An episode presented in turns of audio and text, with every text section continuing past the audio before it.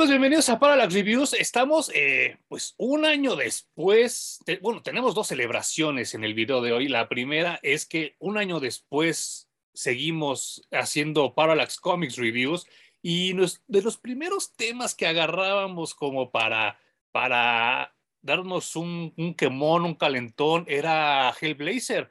Y hablábamos del primer volumen, Jun y yo en ese entonces, y pues era, era lectura muy espesa, era como difícil de digerir, era como difícil trasladarnos a esos ochentas británicos, y era como una, era como un pan duro que no pudimos como que comer ni digerir. Bueno, no sé si con el tiempo lo logró, a mí todavía me cuesta un poco de trabajo ese Hellblazer de, de Jamie Delano, pero otra celebración que tenemos, y se me olvidó comentarlo la semana pasada, es que fue cumpleaños de Home, y pues muchas felicidades, Home. Espero que la hayas pasado muy bien. Muy contento de llegar al 44. 44 años de estar en esta bendita tierra, güey. Fíjate. Bien vividos, ¿eh? Bien, sí, no, a mí, me consta. sí, sí, sí, yo creo que en eso no nos podemos quejar. Creo que sí, desde que tú y yo nos conocemos hace algunos ayeres, creo que nuestras vidas son todo menos aburridas. Chingo de, de aventuras, chingo de cosas que contar.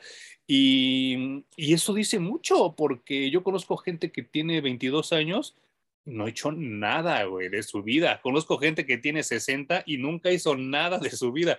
Y nosotros, afortunadamente, pues hemos vivido aventuras así de todo tipo y me da mucho gusto y que te la hayas pasado muy bien y que pues sigas siendo esa persona que todos queremos y que todos apreciamos y que ahora ya hasta tienes fandom también aquí en el canal. No ah, chinga. Sí, claro, Yo bien contento de que nos escuchen, güey. Sí, no, yo también. Eh, Estas pláticas siempre han sido priceless. Lo, lo, comentaba yo eh, en algún otro video que está bien cagado porque la gente que ve los videos de Po no ve los videos contigo. Y la gente que ve los videos contigo no ve los videos de Po. Y hay todavía un tercer rubro que es mi público de mis reseñas de cine. Y ese no ve ninguno de los dos. o sea, solo ve mis reseñas de cine. Y está bien cagado porque el canal, pues realmente ya se convirtió en un canal. O sea, ya no es como, como esta, esto, estos otros canales de YouTube que solo hablan del mismo tema, sino aquí estamos ofreciendo como una, un abanico muy grande, o sea, está tu sección con los cómics, está la sección con Po de las figuras y de la cultura pop, y está mi sección propia, propia de Manuel, que es la de las reseñas de cine, y son, son tres programas en un solo canal, y me encanta la idea, o sea, digo, ¿qué, qué más quisiera yo que unificar al público y a la audiencia, no? Pero no se puede, pero también está chido. Y entonces yo veo cómo hay gente que ya escribe y te pregunta cosas a ti y que esta sección ya también se convirtió como en un, este, pues, eh, un, como un, dar, dar pie a preguntas de la gente y qué opinamos nosotros de cosas y me gusta, me gusta mucho y te lo agradezco que un año después sigas aquí este, con nosotros en el canal. Pues es que son aspectos tuyos pues bastante distintos, ¿no? Eh, no porque te gusten las figuras a fuerza te tienen que gustar las películas, sino porque te gusten las películas a fuerza te gusta. O sea, lo que a lo mejor te hace falta es un crossover. Sí, yo creo que sí. Para juntar a los tres públicos en un solo video.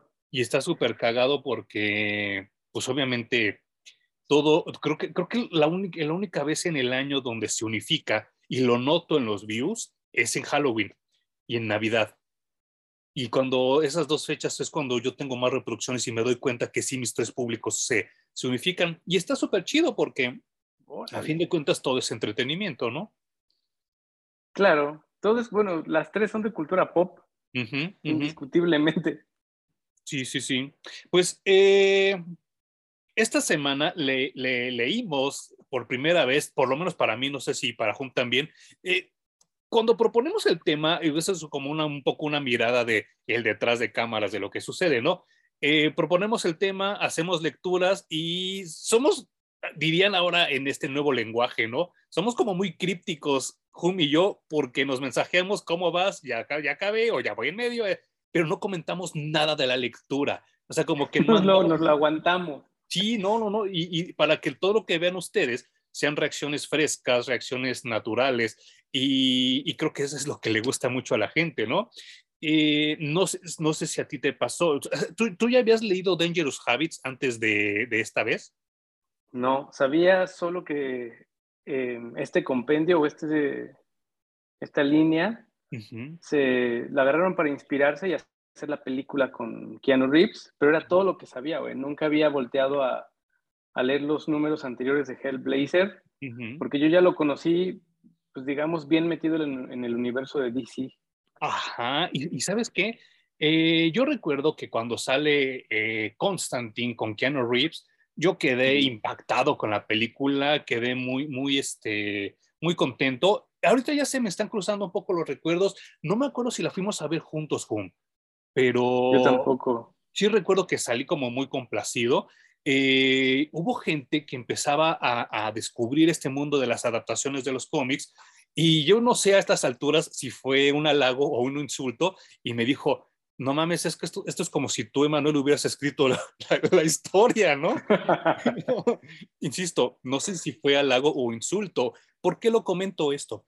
Eh, creo, creo que Dangerous Habits sí merece ese lugar que siempre se le da, porque siempre está rankeado entre por lo menos el top 20 de los mejores cómics de la perra vida, o sea, de, las mejores novelas gráficas, de las mejores, este, los mejores cómics, y siempre está como los mejores compendios que tú puedes leer como para iniciarte en un mundo menos plagado por los superhéroes, ¿no? O por un cómic más serio, o por un cómic menos y no quiero utilizar este término, pero así es como, como se define, un cómic menos americanizado. Lo leí y me sorprendí de tantas cosas porque justo había gente, yo conocía gente que no son mis amigos, pero oía sus conversaciones en el Tianguis del Chopo, porque en ese entonces no existían los Tianguis de cómics, pero en el Tianguis del Chopo yo recuerdo mucho, mucho oír un comentario de alguien que, que me dijo, bueno, no me lo dijo a mí, lo estaba comentando con alguien más, que él había odiado el Constantine de Keanu Reeves, que porque habían hecho mierda la historia, que porque no respetaron nada del cómic, que porque para empezar, porque un Constantine que deja de fumar y que aparte no es rubio y que no trae su gabardina. O sea, el güey acá intenciando culero, ¿no? Pero ahora que leí la historia, que leí de la historia en la que se basa la película de Constantine, comparto un poco su coraje pero también creo que Warner hizo mucho, mucho, mucho para hacer una historia espesa, algo digerible. No sé si opinas tú lo mismo. yo estoy, me costó mucho trabajo. Sí. No sé si en tu trade paperback venía primero un storyline de Jamie Delano ah, acerca del hermano gemelo de Constantine en el vientre de su madre. No, no, no, y sí lo mencionan, ¿eh? pero no, no venía. Sí, pues yo me chuté toda esa storyline acerca del hermano de Constantine y cómo es que Constantine desde niño tiene la vida jodida. Ajá, ajá. Y Jamie Delano se caracteriza por hacer historias muy buenas, con muchas capas, pero muy pesadas de leer, güey. Súper, súper pesadas. Entonces, me costó muchísimo trabajo. Yo estaba leyendo y leyendo y leyendo y no se acababa la chingadera.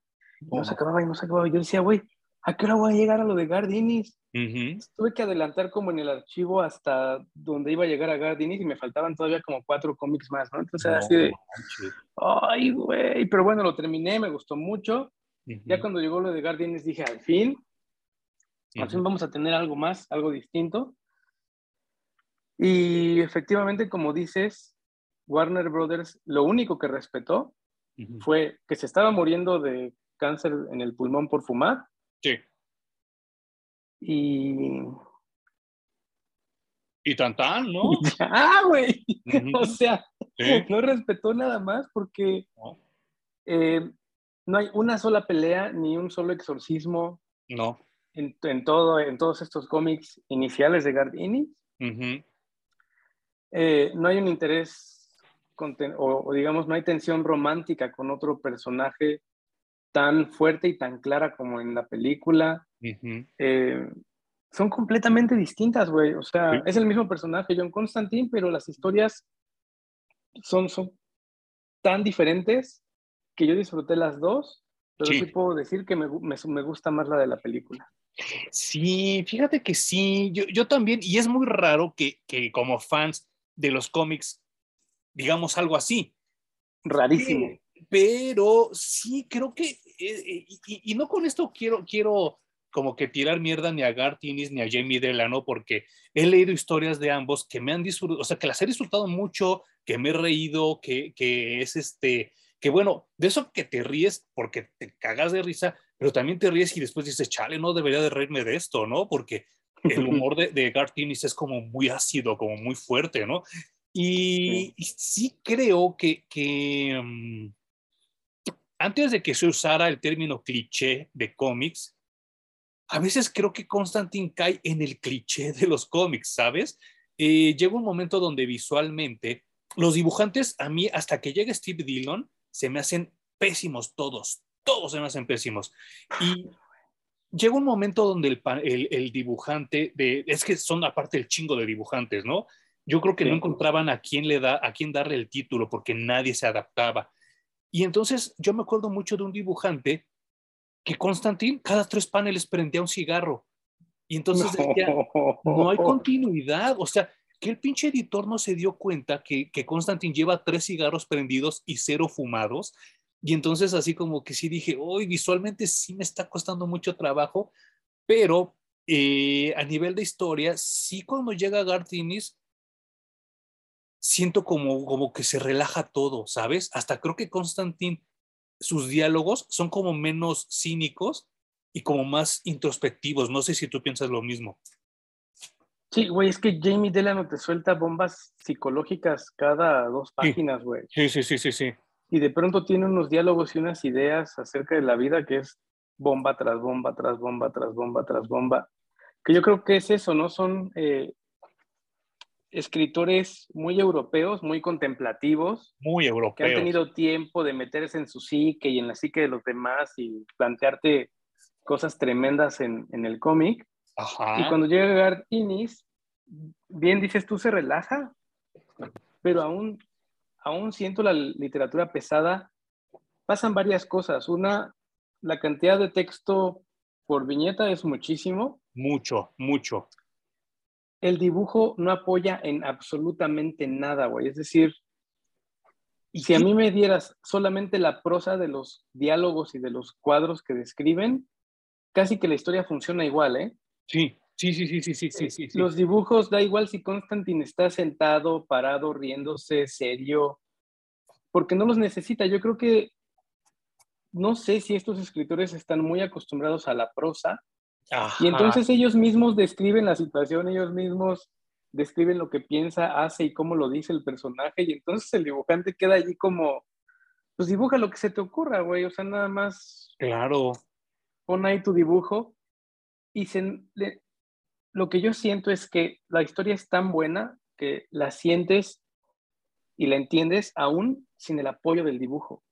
Ajá, ajá, sí, sí, sí, sí, sí. Y, tienes toda la razón porque llegó un momento donde yo hasta dejé de ver las viñetas, nada más me iba con el puro texto. Y entonces así como que sí dije, oh, qué, triste, ¿no? Eh, insisto que yo creo que de milagro el editor de Vértigo, cuando vio a Steve Dillon dibujar, dijo, aquí está el pan. Este es el único güey que está entendiendo el pedo. Porque de ahí en fuera nadie entendía. Eh, y, y, no con esto quiero juzgar el estilo artístico, ni la práctica, ni nada de eso, porque todos empezamos dibujando culerito y chuequito y no sé, no voy por ahí. Lo que sí creo que le faltó, por ejemplo, mucha atención, los personajes no se parecen de un panel a otro y de un cómic a otro menos. O sea, yo ya vi a Constantin cachetón, ya lo vi flaco, ya lo vi alto, ya lo vi chaparro, ya lo vi despeinado, ya lo vi peinado. No hay como una continuidad visual y eso sí llegó el momento donde dije, pues también el Keanu Reeves ha de haber dicho, no mames, pues mejor nada más soy yo, porque si ningún, si ningún pinche panel se parece al otro y entre cómic y cómic menos, ese güey ha de haber dicho, pues mejor me pongo yo como soy. Y también es entendible, ¿no? Y es cero expresivo, güey. O sea, hay contados son los paneles en donde Constantin, y yo creo que el escritor hizo hincapié en ello, ¿no? Tiene que hacer cara de desagrado o tiene que estar muy enojado, como fuera de sí.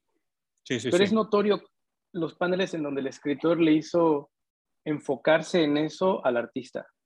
Todo lo demás, pues como Keanu Reeves carece de expresión y de rango, ¿no? de, expresiones faciales, güey, o sea. Sí.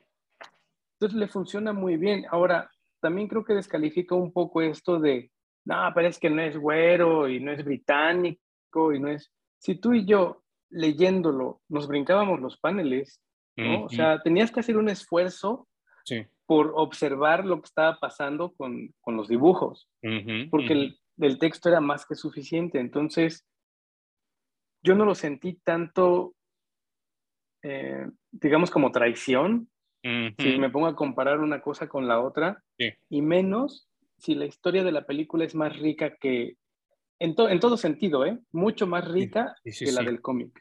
Ya llegaremos en un momento, y fíjate que hasta allá mi mamá me preguntó, me dijo, oye, ¿cuándo van a hacer la reseña de The Voice? Y dije, ah, pues sí, yo creo que próximamente, ¿no? Que también es de Gartinis, ¿no? Exactamente. Eh, creo que también la serie de televisión es mucho mejor que el cómic. Y está cabrón porque estamos volviendo al mismo escritor y estamos volviendo a que a lo mejor alguien le dijo, sí, vas, güey, vas, tú puedes escribir cómics. Y el güey ha de haber dicho, en la madre, ¿cómo le hago si yo nada más escribo prosa? Y le han de haber dicho, no, güey, tú vas, vas, vas, vas, vas, vas, vas, vas. Porque también The Voice creo que tiene muy buenas ideas, pero su, su ejecución es pésima en el cómic. Y cuando lo vi en la pantalla dije, alguien lo editó, alguien le quitó la paja, qué chingón. Y entonces por eso The Voice ahorita es un madrazo. Y, ya hasta la tercera temporada se ve que le está yendo poca madre y se ve que, que va, va, a rebasar al cómic por mucho. Y creo que está buenísima, güey. Sí, está yo, muy, muy buena. Yo apenas empecé a verla y me parece que los personajes están mucho mejor definidos en la serie de televisión. Obviamente, Carl Orban es un super actorazo que lo que le pongas lo, lo resuelve bien y, y está muy bien. Y como dices tú, Constantine, que, que, dicho sea de paso, creo que ya va a cumplir 20 años, eh, es una gran película. Y le quita toda la paja al cómic y te da mejores, mejores este, personajes más definidos, más este, delineados, por así decirlo. Claro. Y, y, por ejemplo, el personaje de Chaz, que aquí es un pendejazo, en la película te cae bien, ¿no? Bueno, a mí no, porque Shia LeBeouf nunca me ha caído bien. Pero... Ah, bueno, sí. pero ese es mi tema personal con el actor, ¿no? Pero aparte en ese entonces no estaba tan quemado, ¿te acuerdas? Como ahora. Sí, era súper novato, güey. Era así como, ¿y ese güey quién es? ¿No? Ah, el chofer de Constantine. y ya. Pero, o sea, lo que quiero transmitir un poco es. Este cómic que leímos da como para un episodio de 20 minutos en una serie. Uh porque básicamente es Constantine cuando le dicen te vas a morir de cáncer por fumar tanto. Y luego es Constantine despidiéndose de los dos amigos que tiene en la vida y uno nuevo que acaba de crear, güey. Sí, sí, sí. Eh, topándose con que no se puede salvar, no se puede salvar mediante la ayuda de sus amigos y dice, bueno, siempre he hecho yo todo solo, así que lo voy a hacer solo y lo que hace es engañar a tres demonios. Sí y los engaña y los demonios pues, deciden que Constantine tiene que vivir y ya, güey, o sea, nada más. no tiene nada, nada más de argumento esta primera historia. Entonces lo que hizo Warner Brothers, güey, fue, güey, esto es muy poco, tenemos que ir inyectando a la historia como de lugar. Sí. Le fueron inyectando unas cosas increíbles. Y, y, ¿sabes qué es lo mejor de todo? Que como dices tú, ahorita, ahorita se me fue el nombre de, del personaje de, de, esta chica Rachel Weisz. Pero creo que el personaje de Rachel Weisz, personajes como Papa Midnight, personajes que jamás vimos en el cómic y en la película son tan, tan, este, con tanto peso. Es más, Gabriel, independientemente que está interpretado por una de las mejores actrices de la perra vida llamada Tilda Swinton, está mejor definido en la película que en el cómic. Pues es que trajeron un chingo de personajes que Gabriel está en el cómic. Gabriel aparece en dos páginas dentro del cómic, ¿no? Dibujado horrible, como bien ya dijiste. Em, Entonces en la película toma un rol mucho más importante y mucho más pesado.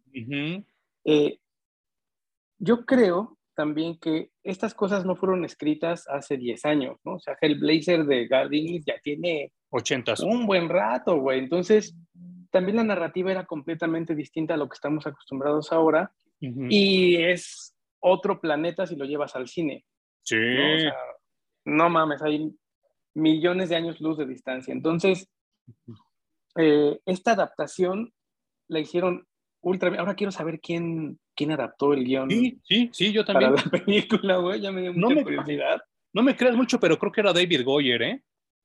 Uf, también es, o sea, si no ponen atención, está metido en un chingo de proyectos ese güey. Sí, sí, proyectos buenos. Eh, ahora, revisitando esto y comparando con la película, no solo quiero The Voice, también quiero Sandman, porque o sea, llevar esto, esto a una película es un monstruo, ¿no? Llevar esto a una serie debe de ser también un monstruo completamente distinto. Sí, no manches. Eh, ya, ya hicieron la serie de Hellblazer de Constantine, que no tuvo mucho éxito. Le fue hicieron la de Lucifer. Eh, en este momento del cómic, también el sello editorial en el que sale está completamente divorciado de muchos otros títulos, güey. Entonces no, ve, no veíamos estas cosas a las que ya estamos muy acostumbrados, en las que el diablo o, Lucifer es exactamente el mismo, casi que en toda la línea editorial de DC Comics, ¿no? Sí. Em, Constantine, exactamente lo mismo. Lo mismo aparece en Superman que aparece en Sandman, ¿no? Híjole, ¿y sabes qué es lo que no me gusta del Constantine de ahora? Que regresa a este Constantine de Gartinis que se la pasa haciendo como que bromas malas, ¿sabes? Y llega el momento donde me cansa y digo, chale, no mames, ya ese güey, pues que se tome algo en serio, ¿no? O sea, sí está chido como que el sarcasmo a veces, como que la ironía, pero leer 15 cómics con lo mismo, sí llegó el momento donde me cansó. Y sí dije, chale, ya, pues te da mucho chistecito, ¿no? O sea, puedo entender que, por ejemplo, a lo mejor cuando estaba con el diablo, los chistes que, que menciona son buenos, pero ya después, cuando se encuentra los fantasmas o cuando está con lo de Jack el Destripador, si es así de, ah, no mames, ya cállate, güey. O sea, ya es, es, como el güey que invitas a la fiesta y toda la pinche fiesta se la pasa queriendo tocar la guitarra. Las primeras dos canciones le haces, ah, y después, ah, güey, no, ya vete a la verga, ¿no? Y, y Pero ya cuando empieza con, me quieren agitar, me quieren y no, no, no. Y entonces, ya, güey, ya, ya, ya, otro pedo, güey. Y, y, y, y, ahorita hablaremos de las otras dos story arcs, pero que quería como que concluir esta onda de, de Dangerous Habits, que, que este Constantine que ahora vemos en Justice League Dark, también se la pasa haciendo bromas. Y entonces es así de, no sé, es que en mi mente Constantine tiene esa frialdad que yo conocí con, con Keanu Reeves. Y es así de, güey, o sea, no me da risa lo que estás haciendo, pero tampoco me hace llorar, pero tampoco me hace enojar, porque yo ya estoy muerto por dentro. Y aquí que se la pasa haciendo tantos chistecitos y es así de, ay, no mames, güey, o sea, Deadpool otra vez, ¿no? Sí, sí, y creo que, em, que el personaje no evolucione también, también se siente muy raro, ¿no? Porque es un personaje que se enfrenta a cosas muy difíciles constantemente y que, que ahora lo lees en, incluso en el universo actual de DC y sigue siendo exactamente el mismo. Sí. Es como, puta, ya, qué hueva, güey. O sea, hay una línea muy delgada entre ser el payasito y ser un cínico. Ajá, claro. Porque cínico yo aguanto y me gusta incluso el personaje. Sí. Pero ya hacerse el payasito y sacar el chiste fácil, ni siquiera le queda al personaje, ¿no? No le queda, no le queda. Ni Plastic Man hace eso, güey. Exacto, exacto. O sea, y como que siempre hay como un catalizador, ¿no? O sea, en el caso de Plastic Man, es Batman o es Superman que le dice, ya, güey, ahorita no cuentes esas mamadas, ¿no? En el caso de Hawkeye, por ejemplo, es el Capitán América, así de, güey, no mames, no estés diciendo esas mamadas, ¿no? O sea, estás, estás lastimando a la gente, no estás aportando nada y ya pues como que Hawkeye se cuadra, ¿no? Aquí no hay nadie que lo detenga. Al contrario, después llega un personaje que no mames, o sea, eh, no puedo creerlo, ¿no? Es la exnovia de, de uno de sus amigos que se termina parchando ese güey, ¿no? Y, ella en vez de detenerlo, hasta lo alienta a ser más meco, ¿no? Y como más irónico y como que le solapa todas sus tonterías. Y yo creí que ella iba a ser su catalizador y no, ella lo deja ser y, hasta al contrario le alienta sus pendejadas y todo. Y dije, chinga, este personaje no sirve para nada. Qué fuerte, güey. Porque Constantin, eh, si te acuerdas, también empezó cogiéndose a la novia de alguien más, ¿no? Sí, es cierto. A la de Swamp Thing. Ajá, ajá, sí es cierto. Entonces siempre ha sido el güey así como mujeriego que le vale que la meten donde se deje. ya llegamos al extremo ridículo de que anda con King Shark, ¿no? Sí, claro. Que está chistoso, pero el personaje no avanza nada, ¿no? Y algo bien bueno que hizo la película es que en el cómic engaña a los tres demonios, se sale con la suya y se pues sigue en su mismo carril, no cambió absolutamente nada, ni siquiera viendo a la muerte de frente. Sí, no manches. Le, cambia un poco la visión.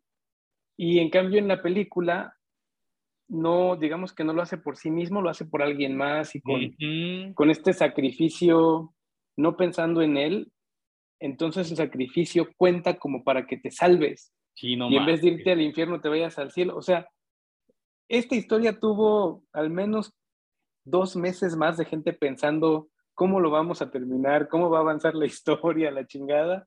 Ajá. entonces sí, de allí sale un Constantin distinto. Y mejor. Sigue siendo Constantin, pero es un Constantin distinto que evolucionó. Y eso, eso me parece muy bien hecho, güey.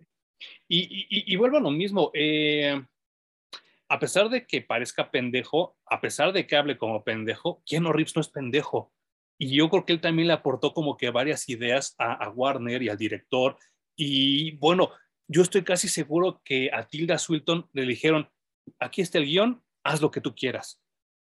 Porque se nota, porque es una gran actriz y, entonces le aporta muchas cosas a Gabriel que el cómic no tiene, ¿no? Y entonces si te quedas pensando en qué tanto es el personaje aportación del actor del director, del guionista y qué tanto realmente le está aportando el cómic.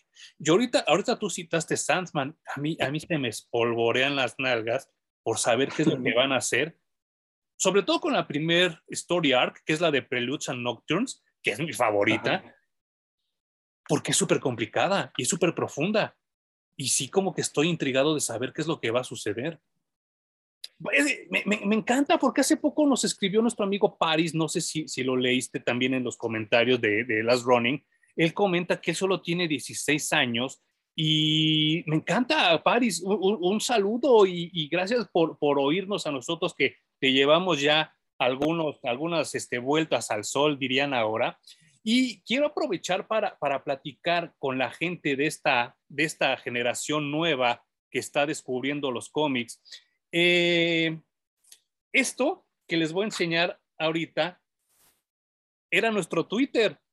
Se llamaba DC Direct Currents, que te regalaban cuando ibas a la tienda de cómics. Y entonces ahí venía todos los chismes de lo que iba a salir en dos, tres meses después de que oh, estabas tú visitando la tienda de cómics. De un lado, nos daban el, el, universo DC y te platicaban qué es lo que iba a suceder. Estos los guardé de pura casualidad porque se venía Night Sent, se venían varios eventos con Superman y los guardé por las noticias que, que vi en ese entonces. Pero si lo volteabas, venía el imprint de Vértigo, que era donde se publicaba Constantine Sandman y todo lo que estamos hablando eh, ahora nosotros. Yo creo que DC Comics se gastaba muy buena lana en algo que era gratis, que regalaban, o sea, tú pasabas y te lo daban, no, no, no te lo cobraban ni nada de eso estaba impreso en color, que es lo más sobresaliente. Y de todo eso me enteré cuando yo empecé a estudiar diseño gráfico, que dije, no, no era barato, yo no sé cómo DC Comics eh, recuperaba toda la lana que invertía en esto. Probablemente la, la, ganaba, la, bueno, sí, sí, le redituaba en, en ventas de cómics porque, insisto, no existía Twitter, no existía Facebook y esto era el único chisme que teníamos. Pero algo que me enloquecía de manera muy cabrona de la sección de Vértigo eran los dibujos, porque siempre te mostraban las portadas. Y por ejemplo, esta portada de que ya después hablamos, me, me, acepta, este cómic de Sandman Mystery Theater, me obsesioné con esta portada. Es más, yo casi trato de, de, que mis dibujos se parezcan a esto, con estos altos contrastes y todo este tipo de lenguaje visual es muy noir. Me enloqueció esta portada, conseguí el cómic, lo leí, me encantó. Esta también es una gran portada de, de, de Vértigo, eh, de, Sandman, de lo que estábamos hablando antes del corte. Pero a mí siempre me, impactaba ver, ver cómo el lenguaje visual que se manejaba en Vértigo era muy diferente, ¿no?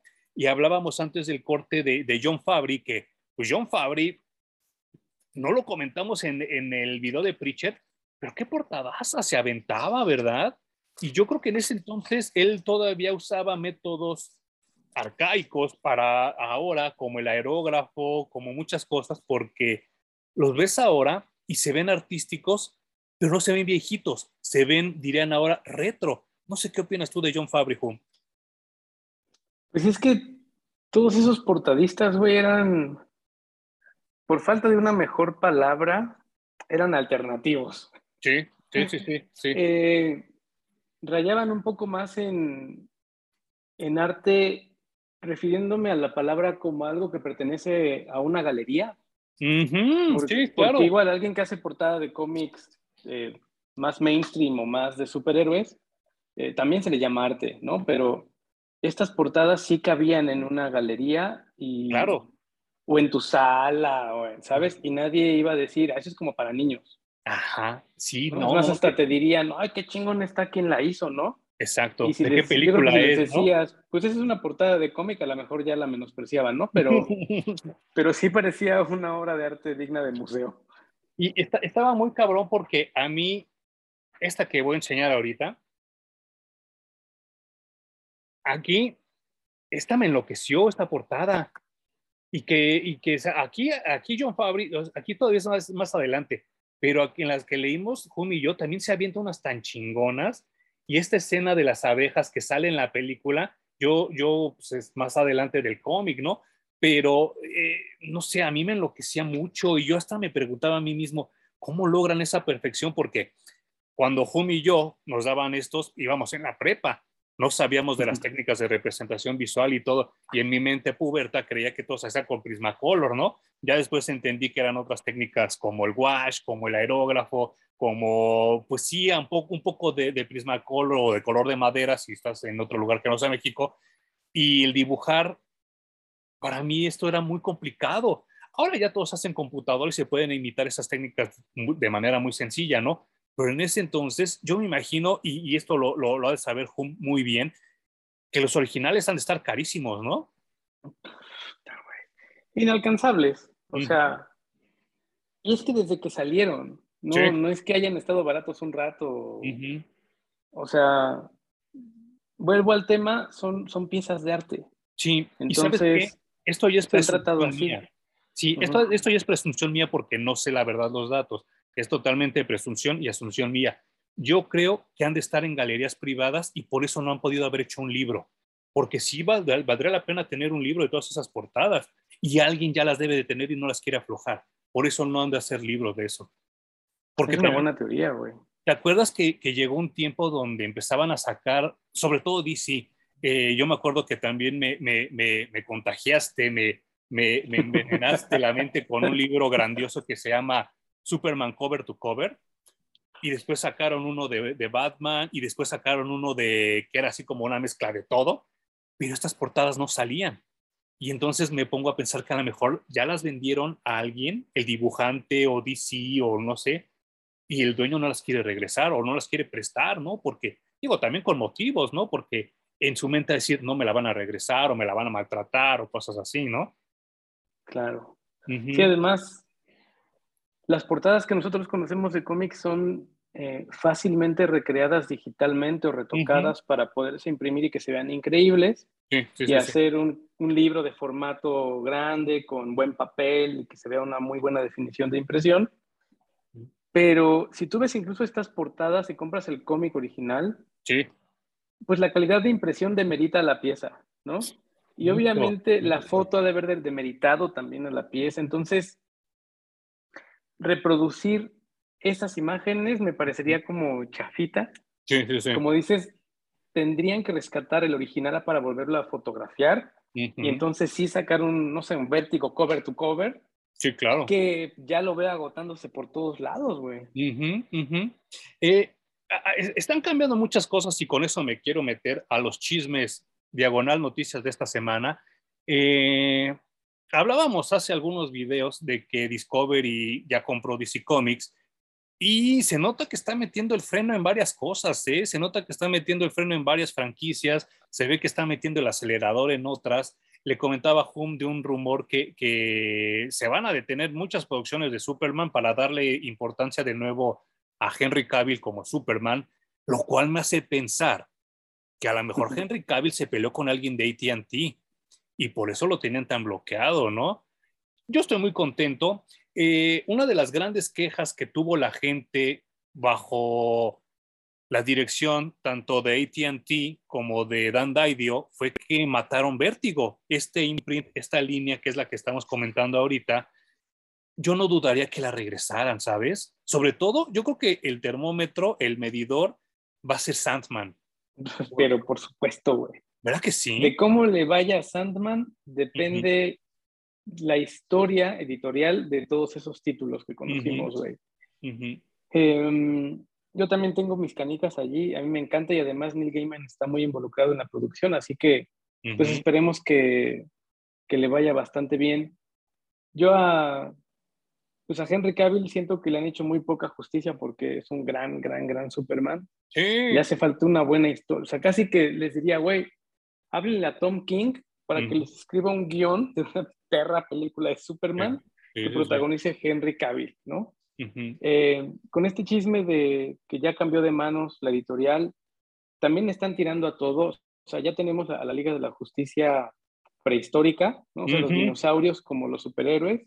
Sí. Ya viene, viene otra eh, que vi en Twitter de, pues como robots de la Liga de la Justicia, ¿no? Son mechas comandados por Bruce Wayne, un mecha comandado por Superman, y así, ¿no? Entonces, yo creo que le están tirando a todo a ver a, qué les funciona. Me parece que también están midiendo qué tipo de público está consumiendo los cómics que, cómics que actualmente publican. Y me parece un, un ejercicio de mucho valor sí. y de mucho coraje, güey, porque van a perder mucho dinero, obviamente a la larga van a ganar mucho más, pero ahorita van a estar tirándole así, ahí va el dinero, ahí va el dinero, ahí va el dinero, en lo que le atinamos algo, güey. Sí, no, y, ah, no sé, a mí me cuesta mucho trabajo entender este mundo de treintones, cuarentones, que creen que el mundo real es Facebook, cuando no es así, ¿no? Eh, porque si tú te metes a una página de Superman se la pasan quejando, no, que el Superman gay, que la chingada, que a la verga, que una falta de respeto, bla, bla, bla, bla, bla, bla, bla, bla, y podrán aventarse todo un pinche thread, todo un hilo de insultos, de quejas, de que a la verga ese joto y que bla, bla, bla, o sea, insultos, insultos, insultos, insultos, pero hay gente que se queda callada y cada miércoles va a comprar los cómics de DC, que eso es lo que realmente cuenta. Y entonces yo, yo, yo me pongo a pensar, que si algún día estos social justice warriors se cansarán de decir tanta tontería y de ir a poner su dinero eh, en las tiendas de cómics, ¿no? Porque eso es lo que realmente importa. Eh, estaba viendo, ayer me salió un tráiler de sugerencia de que van a sacar una serie animada, bueno, no una serie animada, un largometraje animado sobre Jon Stewart, el linterna verde negro. ¿Lo, ¿viste, ¿Viste el tráiler? No. Híjole, lo único que no, mm, perdón, te voy a hacer un spoiler, pero que viene en el tráiler. Lo único que no me gustó es que dicen que Hal Jordan está muerto y que por eso tiene que entrar Jon Stewart. Y entonces es así de, oh, o sea, ¿por qué les cuesta tanto trabajo escribir dos personajes que se llamen igual en el mismo universo, no? O sea, ¿por qué no? Híjole, Hal Jordan está en el espacio, Jon Stewart, tíranos el paro en la tierra como sucedió en los cómics, ¿no? Y, siempre el pinche dramatismo de, híjole, es que ya mataron a Hal Jordan, híjole, es que tienes que entrar tú y, bueno, manches, y estás arruinando un gran personaje porque a mí yo creo que Jon Stewart, junto con Steel, junto con Falcon, junto con Luke Cage, son de esos personajes negros que todavía me caen bien. porque son personajes negros que nacieron negros, no que los hicieron negros con el tiempo. Y Jon Stewart siempre me cayó chido. Siento como que es ese negro que no está enojado, no está de pedero. Al contrario, yo me acuerdo que era como siempre muy conciliador, porque digo, ya todos sabemos que la mayoría de los linternas verdes son un desmadre. Y Jon Stewart era como que siempre el de no, güey, a ver, vamos a pensar las cosas antes de atacar esto, esto, esto y este pedo. Y darle un origen tan barato como que, híjole, se murió Hal Jordan, pues pásale, ¿no? No me, no me enloquece la idea. Sí, está es un, es un fenómeno que me, me, parece muy raro y que tal vez necesitaría pensar un poco más porque cuando me cambian a un superhéroe de color, un protagónico, sí me causa ruido. Sí, brinca. Sí. digo, chale, qué raro. Pero acabamos de comentar, por ejemplo, con Constantine que no, no nos brincó tanto. Y pensando ahora en los cambios de género en Sandman, en específico, tampoco me cuesta trabajo, tampoco digo, ay, no sé, me, cambiaron a Lucien, ¿no? Y ya lo pusieron mujer y la chingada. Bueno, pues en realidad no, no, no me importa. O eh, este tema de que los Endless siempre toman personas distintas. Eso fue lo físicamente te aparecen de, de otras maneras. No, no sé por qué, tal vez porque ha tenido distintos escritores y no, no tiene sentido, creo que ya lo que estoy diciendo, pero es lo que, a lo que me refiero, necesito pensarlo más. ¿Por qué con personajes como los de Vértigo no me ha servido? O sea, si hubieran puesto un Homelander negro, en realidad no importa, porque no es su imagen física, sino lo que, lo que está representando claro. el personaje, ¿no? Entonces, no sé, cuando pienso en un Superman negro, si digo, ah, no sé por qué con los superhéroes me funciona que los apropio y los hago como míos. Sí. Y digo, en él no me los muevan, ¿no? Porque son como mis parientes. Exacto, y yo creo que es por eso, porque tú ya de chiquito jugabas con tus figuras de acción o leías los cómics o no sé, en el caso de, la gente, y ojalá que nos escriban acá abajo, ¿no? En mi caso yo los dibujaba, pero había gente que los escribía y entonces ya tú ya los visualizas de una manera, ¿no? Y entonces de repente te lo cambian y te dan como el sacudón de sábanas y es así de, no mames, no, pues con eso no se metan. Pero yo recuerdo que también hace como 10 años, Loki, el hermano de Thor, se convirtió en mujer. Y no me brincó tanto, porque también ya lo habían hecho en Paradise X y que tampoco me brincó tanto en ese entonces, porque yo, no, yo lo asumo así desde la literatura griega, los dioses cambiaban su forma a conveniencia, ¿no? Y a veces eran animales, y a veces eran plantas, y a veces eran humanos, a veces eran como nubes. Y, entonces a los endless, pues tampoco les puedo poner sexo, ¿no? O sea, tampoco les puedo poner así nada. Eso sí, no he visto el póster de Death, de la muerte, pero ahí sí, sí quiero ver a la chavita gótica de, la, de, aquel entonces, del, del personaje definido que se veía en ese entonces. Al menos en unas cuantas escenas, ¿no? Y claro, sí. Y fíjate que ahora que hablamos de esto, no sé si compartas que los personajes de DC son más icónicos que los de Marvel. Por mucho. No, nótese que no digo mejores, nótese que no digo más interesantes, no, no, no, nada. Más icónicos, eh, me refiero a que tienen una imagen muy definida y están muy clavadas en, en nuestra mente y por eso nos cuesta tanto trabajo que los cambien. El Capitán América ha sido, no solo Steve Rogers, ha sido otros cuantos pelados. ocho, por lo menos. Eh, y no todos han sido hombres, también ha habido mujeres allí. Eh, Thor, a Thor le ha pasado lo mismo, a Tony Stark le ha pasado lo mismo, es decir, han jugado mucho más con este concepto y tal vez por eso para nosotros es más fácil decir, pues está bien que lo cambien y que sea otra persona, ¿no? No es tan complicado, pero no sé cómo construyó DC a sus personajes y cómo ha contado sus historias, que los ha hecho mucho más icónicos. Y entonces ponme una mujer maravilla latina y digo, ah". Ajá, pues ya ves cómo le fue a Yara Flor, ya la cancelaron, o sea, ya se acabó su título. Y que no era mal personaje, ¿eh? Pero... No, a mí sí me gustó la historia, güey. A mí sí me está... Le clavé muy, muy cabrón. Y ahora que me entero que no pegó, dije, ay, güey. Pero es como tú dices, no es que ella fuera Wonder Woman. Claro. Sí había otra Wonder Woman en el universo DC, entonces se nota que no les cuesta trabajo que exista dos Wonder Woman, eh, tres Wonder Girls y Siete no cuánto más hay en medio, ¿no? Ahí está Artemis también, que de cierta manera es otra Wonder Woman. Entonces, escríbelos en el mismo universo, pueden compartir incluso el mismo nombre, no pasa nada. Sí, claro. No tienes que matarlos antes de meter a los otros. Sí, y fíjate, con esto nos, nos regresamos a, John Constantine en Hellblazer.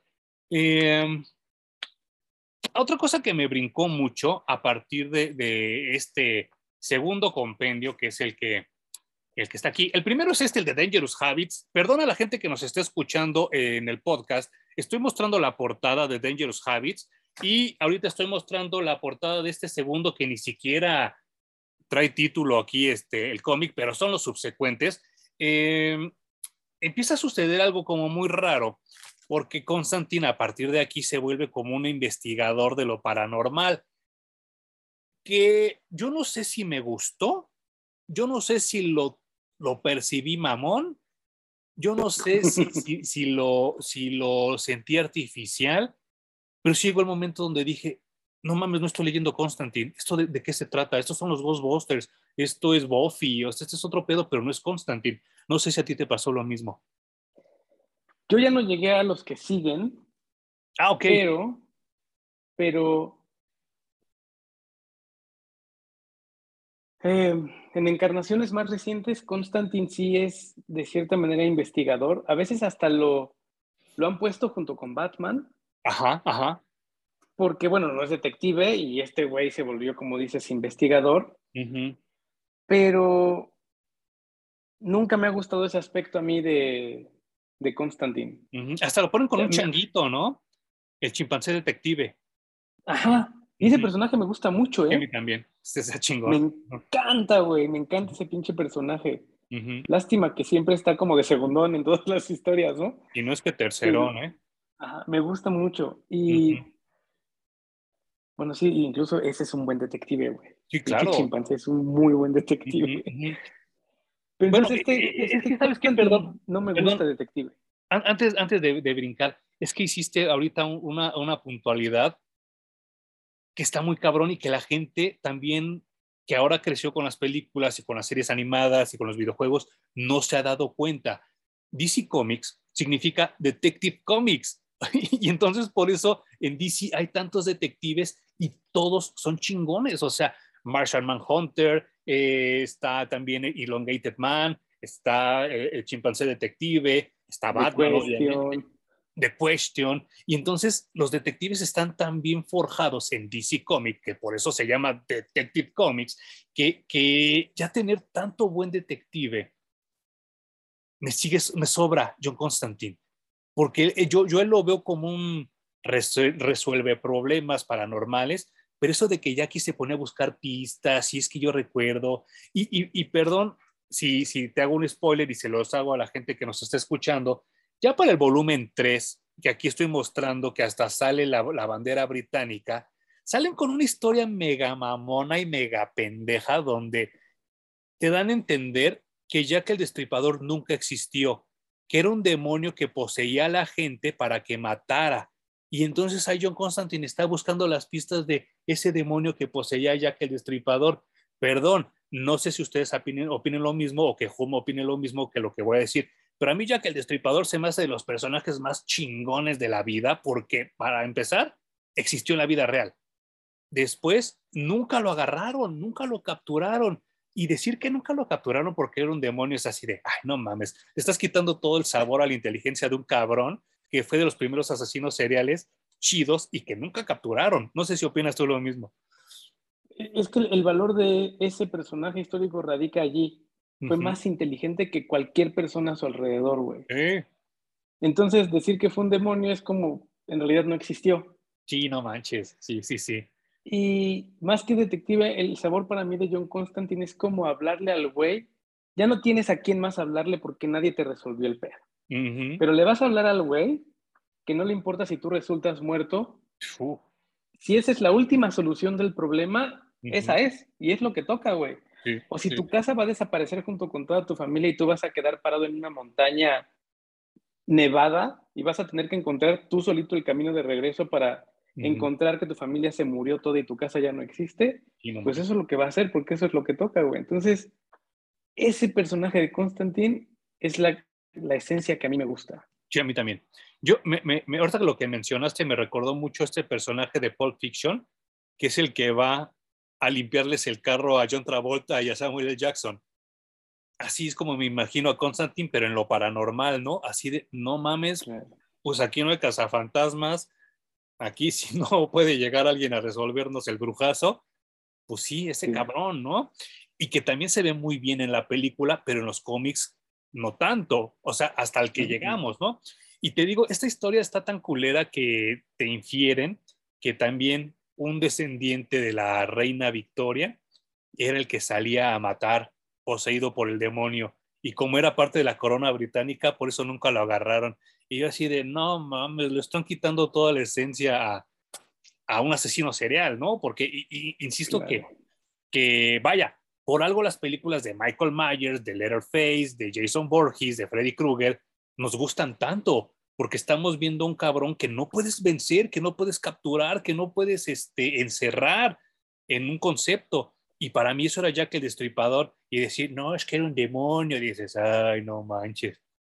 Y no sé si te acuerdas que en este mismo tenor, porque ahorita quiero hablar del legado que, que tuvo Hellblazer, no sé si te acuerdas que en este tenor ya noventero, donde Constantine estaba totalmente cuajado, salió un personaje de Valiant que se llamaba Shadowman y que le dieron un videojuego.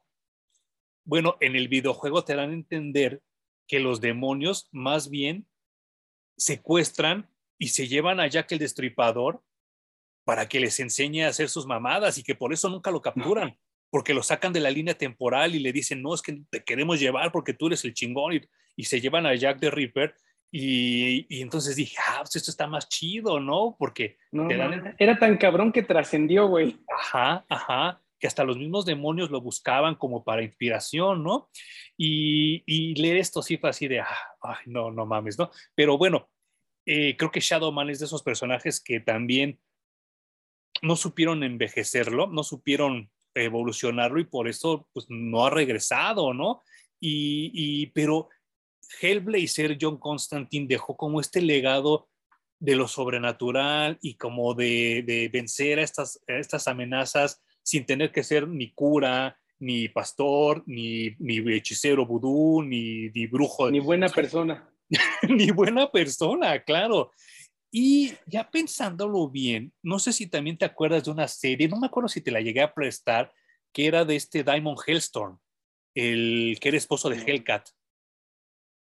Híjole, no, no mames, era casi lo mismo, pero creo que más bonito, ¿eh? Luego, luego, luego te, voy, te voy a mandar algo a ver si, si lo encuentras así en la página donde tú descargas tus lecturas, porque estaba muy cabrón, pinche Hellstorm. Y también recuerdo el que, te, que le quisieron dar como ese sabor, así como de cínico, como de me vale madre y como de que si te salvas chido, si no a la chingada, fue a Johnny Blaze el primer Ghost Rider, ¿te acuerdas? Sí. Porque en ese entonces a nosotros nos tocó leer a Danny Ketch, pero estaba antes eh, Johnny Blaze. Pero entonces aquí ya te daban a entender que Johnny Blaze estaba envejecido, ya tenía su barba, tenía, se la pasaba también fumando todo el tiempo. Y entonces era como el Constantine de Marvel, ¿te acuerdas? Sí, yo creo que esos personajes les costó trabajo, como dices, envejecer y volver a tomar un lugar preponderante en, pues, en la nueva narrativa. A Hellblazer le, le, pasó lo que tú ya estuviste comentando a través de tres tomos que pues, se encuentra en el lugar, güey, porque... Sí, no manches. Este John Constantine contemplativo que pasa viñetas y viñetas y viñetas superando sus traumas personales, psicológicos y de la niñez y los lectores actuales dicen, ya qué hueva, ¿no? Sí, sí. Y además queremos apelar a una audiencia no tan adulta, porque nos enfrentamos a que alguien de 20 años lee Hellblazer y va a entender muy poco. Sí. Eh, porque sí hace falta vida para entender esos primeros cómics de Hellblazer. Qué cabrón, qué, qué, qué, bonita frase acabas de decir, y sí es cierto, ¿eh? Y no con esto quiero dármelas así de, de, don chingón y estoy despreciando a la gente menor que yo, que, nos, que afortunadamente nos ve. Pero sí, creo que si yo este cómic lo hubiera leído en los noventas, cuando salió, no lo hubiera entendido. No hubiera captado el pedo. No entiendes ni madres, güey. Y leerlo Te que el story arc previo a, a, esto de la muerte por, por cáncer de pulmón, Constantine durante toda la saga lo que hace es sanar su trauma de haber matado a su hermano gemelo en el vientre antes de nacer. O sea, Constantine nace por haber matado a su hermano. y su hermano era, era luz, era buena onda, era... Entonces nació el culero que dijo, yo quiero eso que tiene mi hermano y me lo voy a comer y voy a nacer yo. Entonces desde ahí viene el pedo de Constantine, ¿no? Entonces, toda esa sanación psicológica y, de vida, yo a mis 20 años, ni por aquí, güey, o sea, eso hubiera sido aburridísimo. O, aburridísimo o nos hubiera influido de manera muy negativa, ¿no? O sea, porque sí, sí, el cómic, el cómic de Hellblazer, ya sea el de Jamie Delano o ya sea el del Gartinis, es extremadamente depresivo y deprimente porque sí llegó un momento donde yo tuve que parar la lectura y decir, no, a ver, este, me voy a aventar uno de Star Wars porque sí está bien espeso lo que estoy leyendo, ¿no?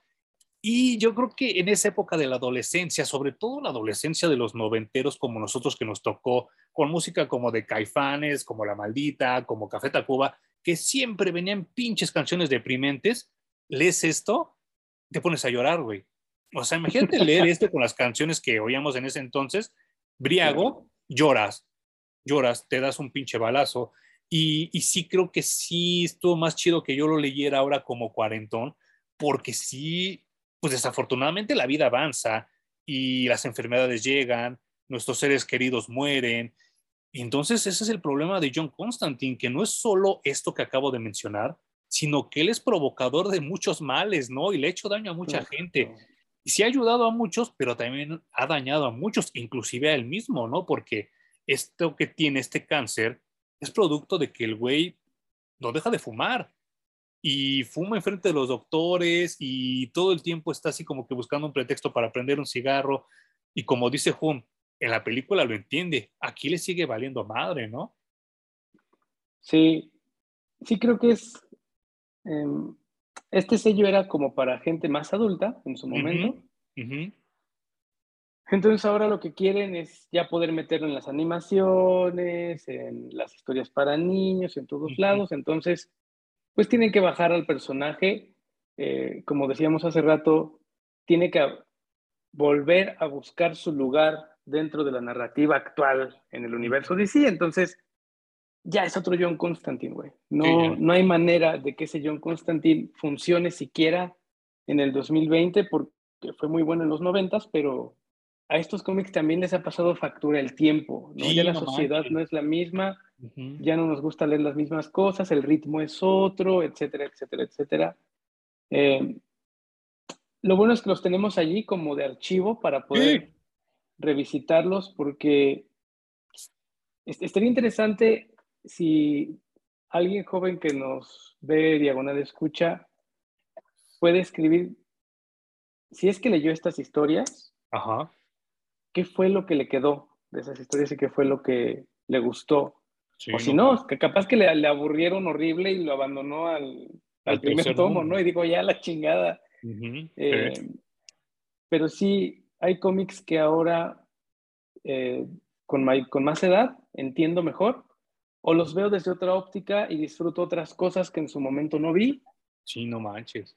Eh, es raro. Y como dices, no es para nada despreciar una edad más temprana porque también un adulto a veces lee cosas que ahora leen los de 17 años y dices, ¿esto qué? No, entiendo nada. Entonces, cada quien, bajo su óptica, ni mejor ni peor, entiende cosas distintas de contenidos distintos y está bien, güey. Claro, y, y, que también es muy importante y lo hemos señalado N cantidad de veces, ¿no? Cuando te quitas los lentes de la nostalgia y eres objetivo con lo que estás consumiendo, en este caso estás leyendo, las cosas te saben diferentes, bien cabrón, ¿no? O sea, ahorita hay un escandalazo de, de, de treintones, cuarentones que están detestando la serie de Obi-Wan y que no, que la verga, que la chingada, que el episodio 1 es... Eh, perdón, a mí en 1997, creo que creo que salió en 98, me cagó el episodio 1, o sea, dije, qué pendejada estoy viendo, y en ese entonces la gente, no mames, haz de cuenta que estaban viendo El Padrino, no mames, la mejor película de la vida, y le buscaban conjeturas y le buscaban cuadraturas como para justificar que lo que habían visto no era una mierda de película. Pasaron los años y la gente se dio cuenta y dijo, no, sí estaba bien culero episodio 1. Y ahora ya hay otra nueva generación que la vuelve a defender. Y entonces sí digo, híjole, es que así es el arte, a fin de cuentas, ¿no? Pero también hay que ser como, lejos de ser interpretativos, tendríamos que ser como, como realistas, ¿no? Y, si hay muchas cosas de, de este cómic de Hellblazer que digo, sí está bien chido, sí está bien recomendable, ojalá que más gente lo pudiera consumir, pero hay otras que digo, híjole, esto ya está como que bien, este, bien dated, ya está muy, muy establecida la fecha, ¿no? Y, es más, hasta su narrativa visual, hay una escena donde John Constantine se sale a la lluvia y se moja el solito, y dije, el cuervo, estoy viendo totalmente en noventas tempranos, ¿no? Y como dices tú, quién sabe si esas cosas para los chavos de ahora de 20 años, de 25, lo ven y digan, qué cool. Porque, por ejemplo, yo veo las películas de John Wayne de los 50 y digo, no mames, qué cool era John Wayne. O Clint Eastwood de los 70, ¿no? Quién sabe si la juventud de ahora, cuando ve al Constant, dicen, ah, sí está cool este güey, o dicen, ay, pinche señor emo, ¿no? Yo creo que sí. O sea, incluso para mí ahora, salir a mojarme la lluvia no tiene nada de deprimente, güey, al contrario. Lo disfruto mucho. Y Pero me pone de buenas. Y como que, ay, me limpia así. Antes era así como, te sales hasta estúpidamente a fumar un cigarro mientras llueve, güey, porque está Era riquísimo. Ay, sí, pero qué pendejada ahora, ¿no? Sí, claro. ahora nada más estarías Pero qué bien sabía en los noventas. Sí, claro, sí. Ahorita estarías pensando, se me va a mojar el celular. Ay, este ya se me... Ay, qué horror. Sí, claro, claro, claro. Y, pues no sé, o sea, mm, hay cosas que rescato como las portadas, me parecen excelentes. Sí, a pesar de que se ven 80 tardíos, 90 tempranos, me parecen geniales, me parecen una obra de arte, me parecen que las hicieron con ganas. Y como decía Jun, yo veía carteles de la Bauhaus cuando estaba yo aprendiendo de diseño no se veían tan chingones como esto, ¿eh? Llegó un momento donde yo decía, ah, cabrón, pues cómo esas madres que presumen por todo el mundo, tan culeritas, y estos, estas portadas sí son así de, no manches, y lo mismo me pasó con Preacher, ¿no? Que decía, ah, ese güey de dónde sacaba tantas ideas, ¿no? De dónde sacaba tanta definición, porque hasta tiene un nivel de abstracción muy cabrón John Fabry, ¿no? Porque si a lo mejor es como muy explícito, pero por ejemplo, esta portada, que yo cuando la vi no entendía ni madres, pero ya cuando leí, sabía que era un fantasma, decía, no mames, qué buena idea. Y es un espacio en blanco nada más, ¿no? Y entonces así, ese güey se avienta como 20 así en el cómic. Por ejemplo, aquí sale de nuevo los fantasmas.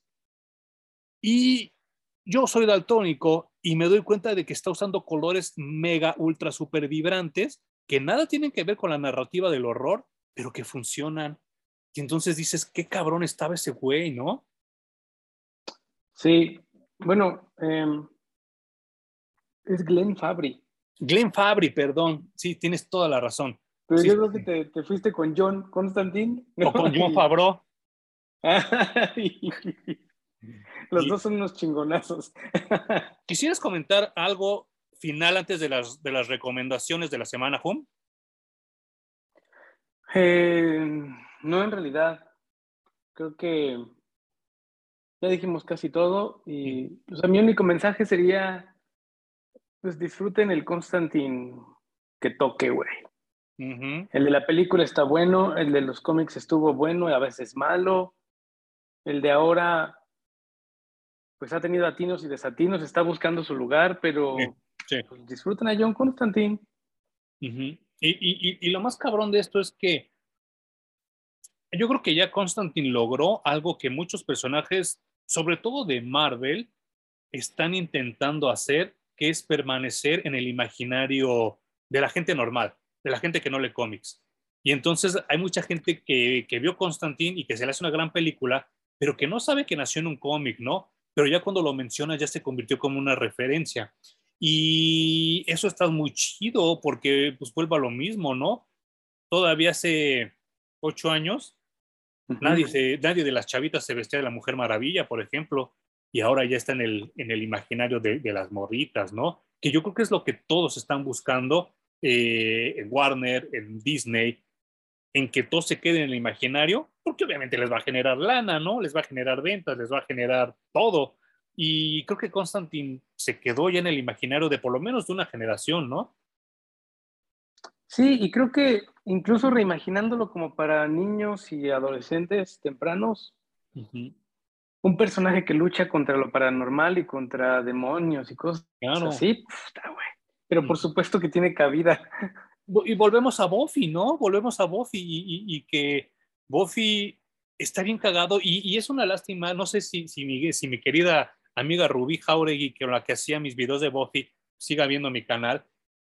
Ella es una chavita de, de en sus veintes y le gusta a Buffy y la consume y la entiende y la reinterpreta a su generación. Y como dices tú, Constantine podría hacer eso, cagado de risa, ¿no? Y estaría súper chido. Eh, hubo, hubo, hubo varias sorpresas en la semana. Salió los capítulos que ya todos eh, estaban esperando de Obi-Wan los primeros dos a mí se me hicieron buenos, pero lentones, pero ya a todos se les espolvoreaban las nalgas por ver a Darth Vader. Sale Darth Vader. Eh, no sé, no, no, no, no sé si es el Darth Vader que todos querían ver, porque todos se están quejando de eso, pero ya salió. Ya, ya, ya llegó, ya llegó y se aventó un medio tiro con Obi-Wan, pero estoy oyendo tantas reacciones tan dispersas que le quiero preguntar a Hum, ¿qué opinas tú de estos dos capítulos, el 3 y el 4 de Obi-Wan? O bueno, si quieres hablar de los otros dos, pues lo, lo, hablamos. Es que a mí en general tenía muchas ganas de ver Obi-Wan. Obviamente tenía muchas ganas de ver a Darth Vader. Ya habíamos hablado de que los cómics recientes de Marvel, de Darth Vader en específico, son muy buenos. Eso sí. Eh, pero me topé con cosas que no me esperaba y que no estoy disfrutando ver, como no tenía ganas de ver a Lea. Ah, honestamente. Claro. Eh, no tenía ganas de ver a Obi-Wan como, pues, como un güey deprimido y pusilánime después de verlo como general en las guerras de los clones, ¿no? A eso iba, a eso iba, sí. Y esas dos cosas me han causado mucho ruido, pero podía aguantar si el argumento me las llevara de buena manera. Con lo que me he topado es que ocurren cosas muy tontas como en el último episodio cuando se infiltran en la base de los Sith, básicamente. Pasan de una manera tan estúpida, güey. Y luego sacan a Lea de una manera todavía más estúpida. O sea, ves a Obi-Wan con Lea aquí al ladito y una gabardina que los cubre y nadie se da cuenta. Dices, güey, o sea, no son Stormtroopers los que tienen alrededor, ¿sabes? Es una fortaleza de la gente más chingona del imperio yo, me, yo pensé lo mismo. Ese tipo de cosas bobas y resueltas eh, con escritores que les dio hueva resolverlas inteligentemente, me sacan un poco de la experiencia. Sigo disfrutando de ver a Obi-Wan. Qué chingón que haya regresado Darth Vader. Obviamente vimos una probadita de Darth Vader. Seguramente después lo veremos mucho más cabrón. Así que, pero, pero, pero, pero sí quiero ahí pararme y decir, no quiero emitir juicios sobre la serie porque me falta ver cómo resuelven todo. Me quejo de las cosas bobas con las que me he topado, pero sí quiero esperar a ver cómo, cómo acaba para poder decir estuvo bien, estuvo mal y quejarme en forma. Y mira, yo, yo, yo ahorita quiero, quiero establecer dos, dos argumentos. Eh, estoy esperando porque también ahorita Po anda muy ocupado con sus, sus este, actividades personales, pero él me acaba de, bueno, me dijo hace una semana, justo estábamos terminando de grabar, cuando me dijo que le cagó Doctor Strange, el multiverso de la locura, que no la soportó. Y uno de sus argumentos fue que le molestó mucho ver a Bruce Campbell haciendo el ridículo, embarrándose solito a la catsup y cosas así. Cuando yo le dije, es que para mí Ash es más un personaje de broma. en eso ha basado toda su carrera ese güey, haciendo ridículo. Y, y, fue lo que le dije, le digo, es que también creo que estás olvidando que tanto Bruce Campbell como Sam Raimi son ultra, mega, hiper fans de los tres chiflados. Y entonces, ese era su tributo a los tres chiflados, porque hasta se pega solo y se cae y voltea a ver a la cámara. Es un tributo a los tres chiflados, la, la escena de Bruce Campbell, por si no lo sabían, ¿no?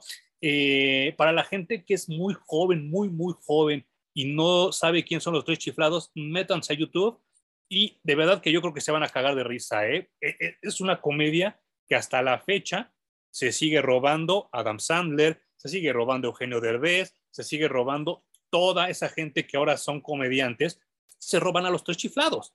Y ese era un homenaje. Yo no entiendo a quién estaban homenajeando, a quién estaban parodiando, de quién se estaban burlando con esa escena de meter a Leia en el sobaco. No entiendo si, no entiendo si fue en serio, no entiendo si fue parodia, no entiendo si fue chiste local, no entiendo si fue homenaje, pero sí me pareció bien babas mm. Y, ni siquiera me dio risa y ni siquiera sentí que le aportó nada al capítulo. Eh, me queda claro porque lo veo en los créditos que esta serie está producida por Katherine Kennedy. Esta sí no está producida por John Favreau. Y me queda claro que, que sí va a tener muchos más bemoles que Boba Fett y mucho más bemoles que, que eh, Mandalorian, porque esas están producidas, dirigidas por tanto John Favreau como por Dave Filoni, que como dijo Hum, es el que se la rifó por 10 años con Clone Wars y le sirvió y nos dio un Obi-Wan mucho más chingón de lo que hizo Alec McGuinness, no, Alec Guinness. Alec Guinness.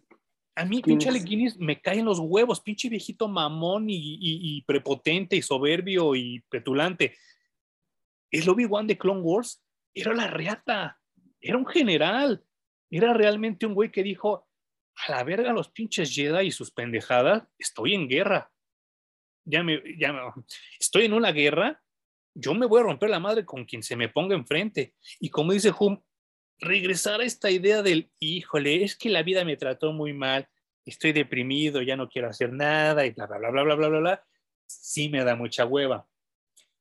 El asunto de Leia, a mí no me hubiera molestado tanto si me lo hubieran anunciado en el tráiler pero que de repente te la dejen así de, se va a tratar de Leia la serie y es así de, verga, ¿qué?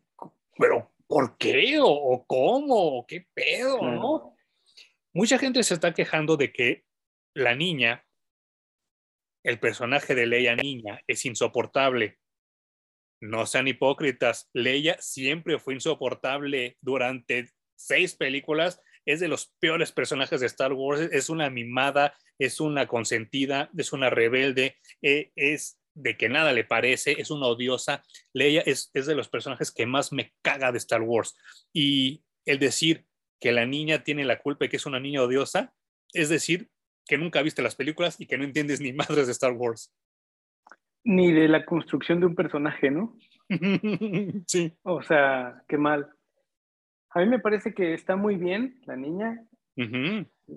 Actúa muy, muy bien. Lo que le han pedido en las escenas que ha estado, me parece que lo ha hecho muy bien.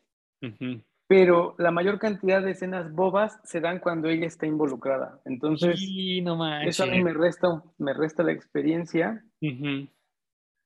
Y, pues sí, este Obi-Wan está chido, pero no, no me refleja, según yo, para poder matar o enfrentarse a Anakin a un duelo a muerte, Obi-Wan tiene que superar ese rompimiento, tiene que decir, ya no es el Anakin que yo conocí, no es el Anakin que yo entrené, es otra, otra persona, es otro monstruo, tiene que disociar su experiencia con Anakin de este nuevo Anakin para poder matarlo.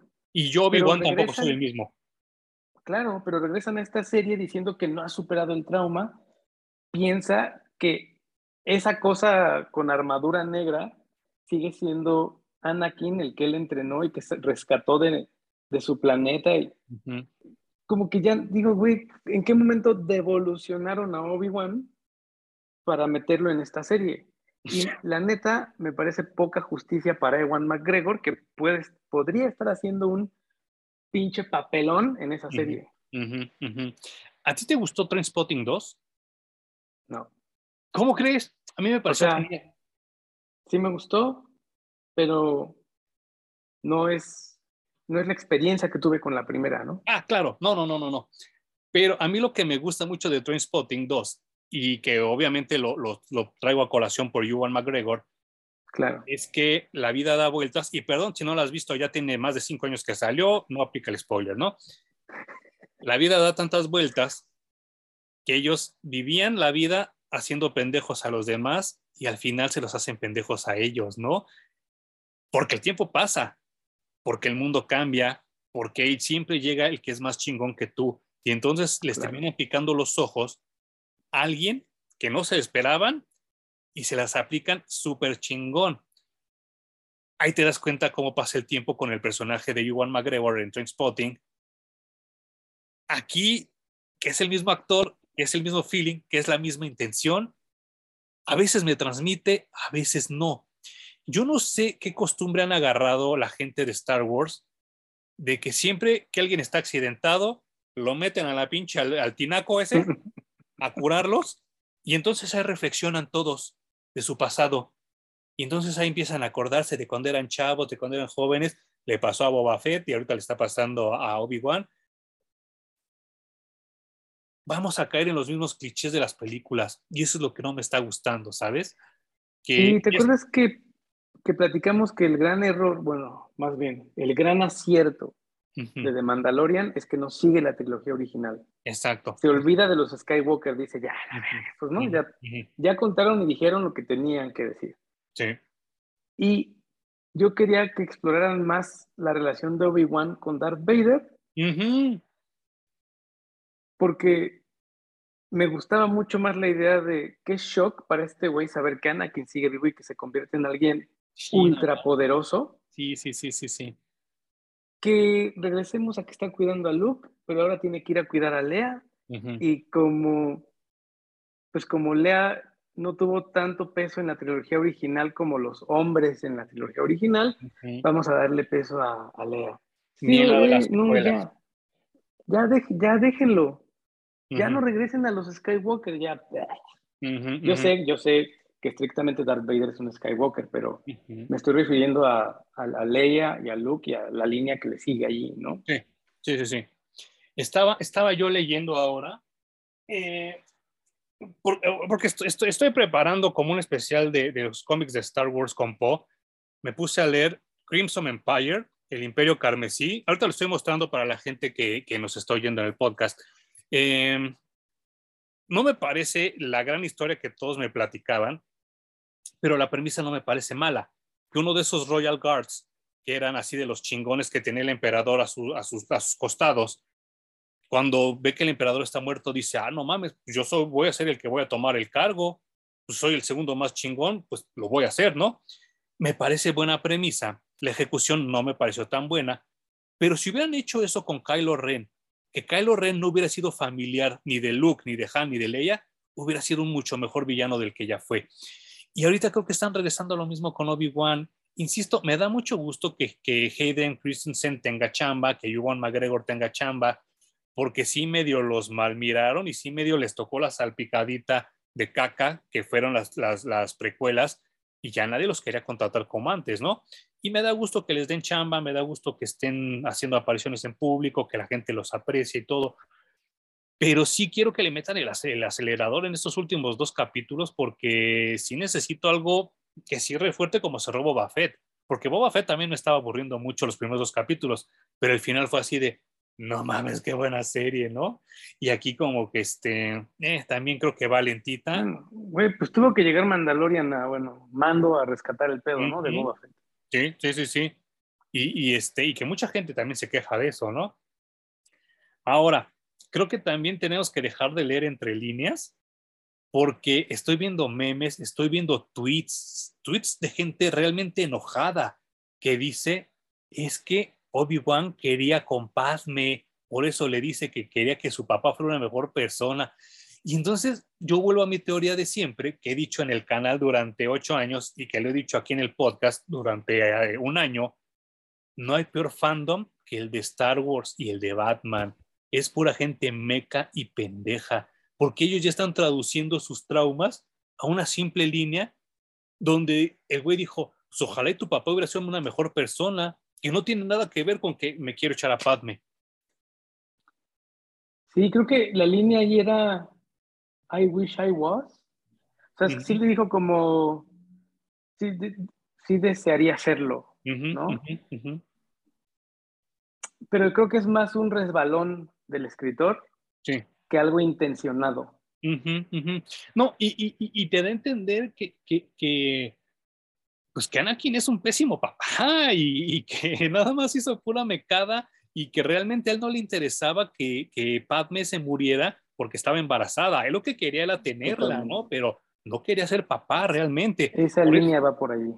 Por eso realmente a mí me sorprende diagonal molesta que ahora que viene el Día del Padre, veo tarjetas con Darth Vader y dicen el mejor papá y te ponen a Darth Vader y se las están regalando a sus papás el Día del Padre. Yo me pongo a pensar, eso es gente que no vio la película o que no la entiende. Darth Vader es el peor papá en la historia del cine, de verdad entiéndanlo.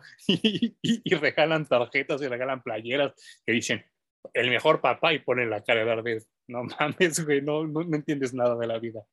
Eh, pero salió también la tercera temporada de The Boys, que esa sí me la voy a refinar porque sí le tengo muchas ganas. Y por estos días va a soltar, porque ayer vi el tráiler, creo que ya es la otra semana o faltan 15 días.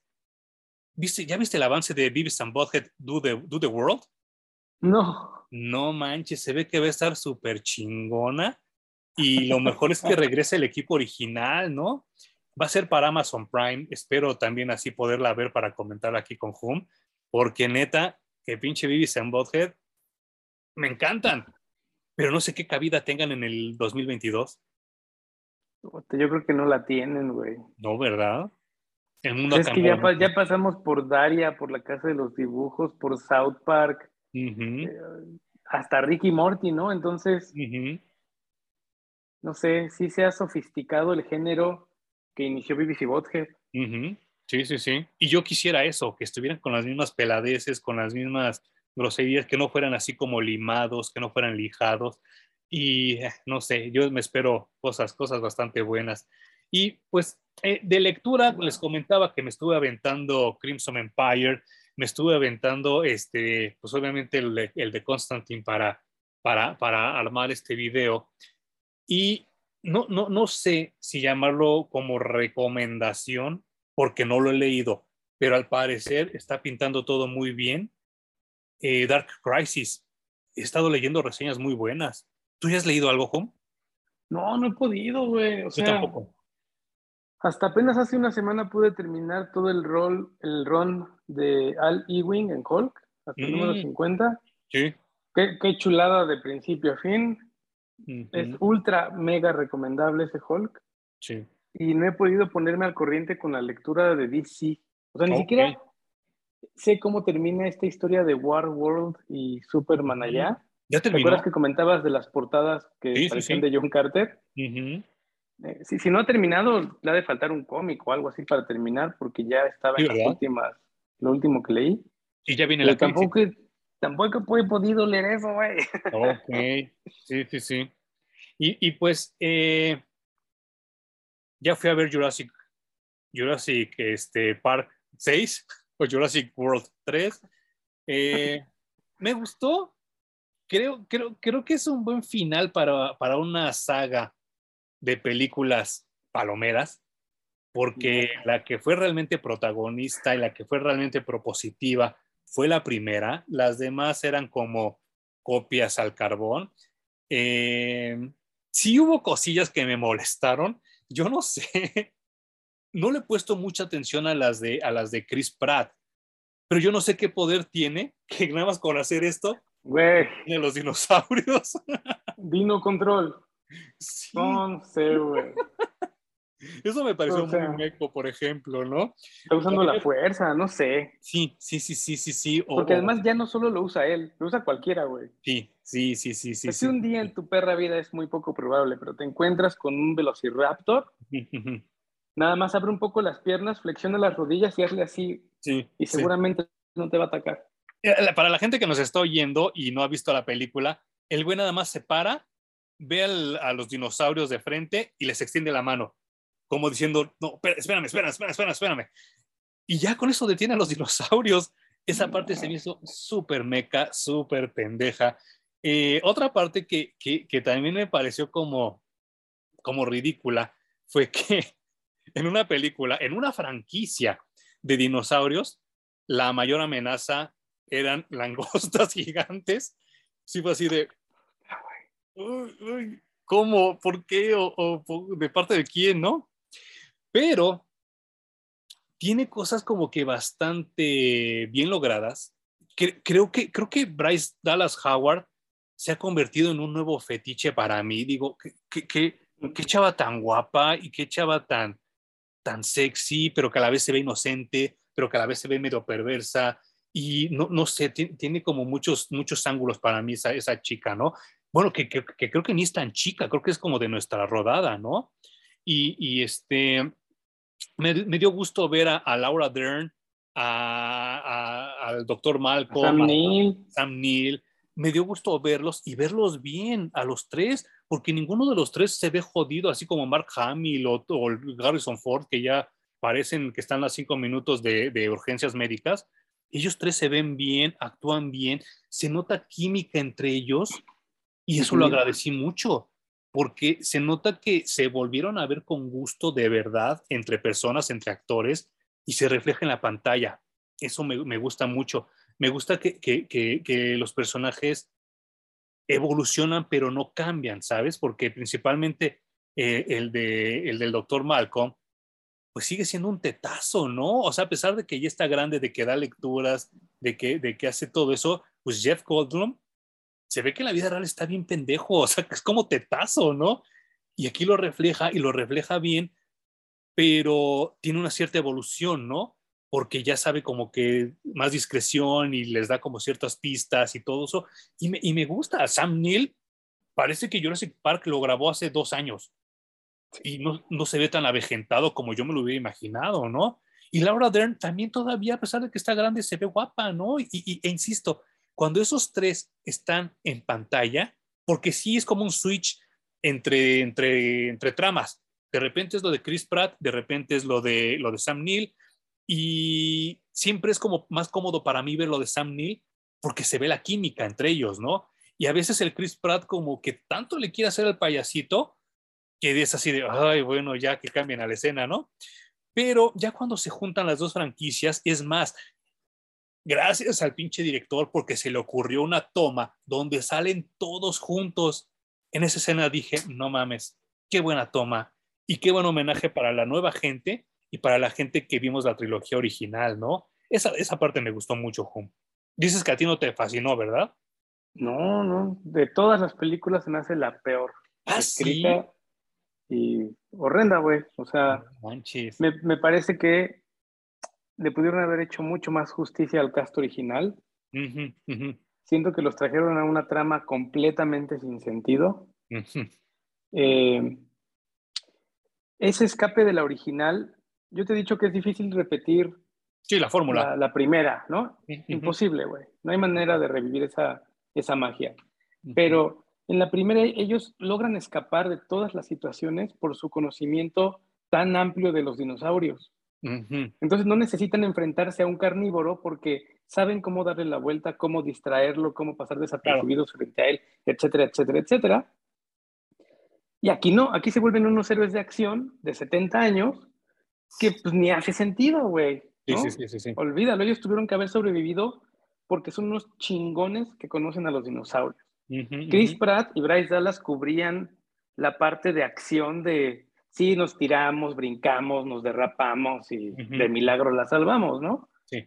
Y, como te había dicho, repiten la fórmula de que los dinosaurios son villanos.